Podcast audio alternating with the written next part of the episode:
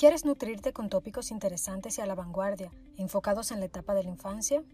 La especialista en el área, Laura Costa, puede guiarte a un aprendizaje significativo que te permitirá educar y disciplinar tus hijos haciendo la combinación perfecta entre autoridad y amor. Esto es Espacio Psicológico. Hola, espero que se encuentren muy bien. Hoy vamos a estar abordando el tópico de la ansiedad tan escuchado este término en nuestros días, también llamado estrés, que es el enemigo silencioso. La ansiedad es real y puede llevarnos a experimentar síntomas físicos, que es lo que en psicología le llamamos somatizar. La persona no está inventando lo que siente, pero la causa no es física, sino emocional.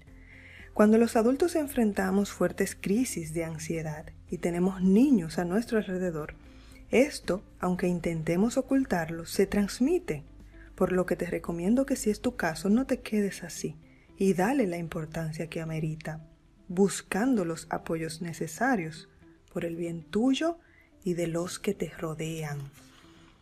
Vamos a la etapa de la infancia. Algo que escucho mucho decir de parte de, algunos padres es, ¿por qué un niño enfrenta ansiedad? ¿Por qué un niño se preocuparía si no tiene ninguna responsabilidad? Ahí está el problema, que minimizamos lo que los niños enfrentan emocionalmente.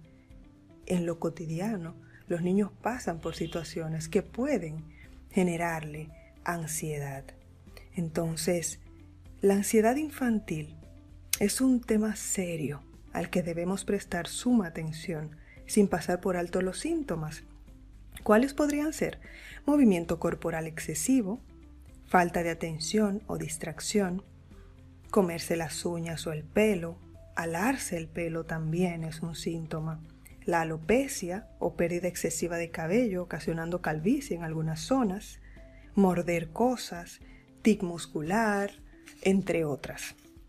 Si conoces a algún niño enfrentando algunos de estos síntomas o incluso otros, que entiendes no son conductas normales o que pueden preocuparte, busca ayuda.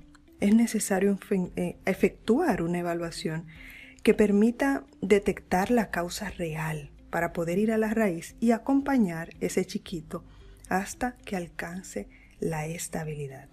Dale importancia. Estamos a tu orden siempre que necesites. Esperamos que hayas disfrutado el tema de hoy y que puedas sacarle mucho provecho. Nos encantaría que sigas acompañándonos, así que te invitamos a suscribirte a nuestro canal y a seguirnos en nuestras redes sociales.